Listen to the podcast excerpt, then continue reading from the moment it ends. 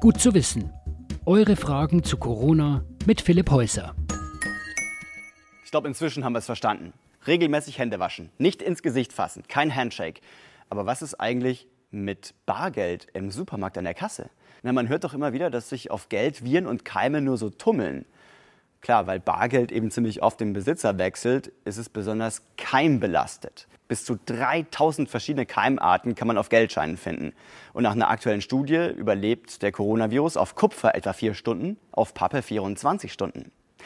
Deshalb hat die amerikanische Zentralbank sogar eine Art Quarantäne für Dollarscheine verhängt, die aus Asien in die Staaten zurückkommen. Und in China desinfizieren Banken Geldscheine sogar mit UV-Licht.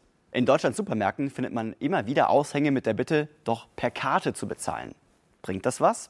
Also erstens, der Virus kann nicht durch die Haut. Selbst wenn ich einen Corona-belasteten Geldschein anfasse, dann stecke ich mich nicht sofort an. Erst wenn ich mir dann ins Gesicht fasse, dann wird es kritisch. Deshalb Hände waschen oder Desinfektionsmittel nutzen. Und zweitens, wenn ich mit Karte zahle, dann kommt ja irgendwann der Moment, wo ich die PIN eingeben oder unterschreiben muss. Ja? Und hier kommt man ja wieder in Kontakt mit Oberflächen, die kurz vorher jemand anderes angefasst hat. Der beste Tipp ist also, Desinfektionsgel mitnehmen oder spätestens zu Hause ausgiebig die Hände waschen. Oder drahtloses Bezahlen nutzen. Das geht, wenn eure Karte dieses Symbol hier hat. Inzwischen kann man oft übrigens auch drahtlos mit dem Handy bezahlen. Also fragt am besten einfach mal bei eurer Bank nach.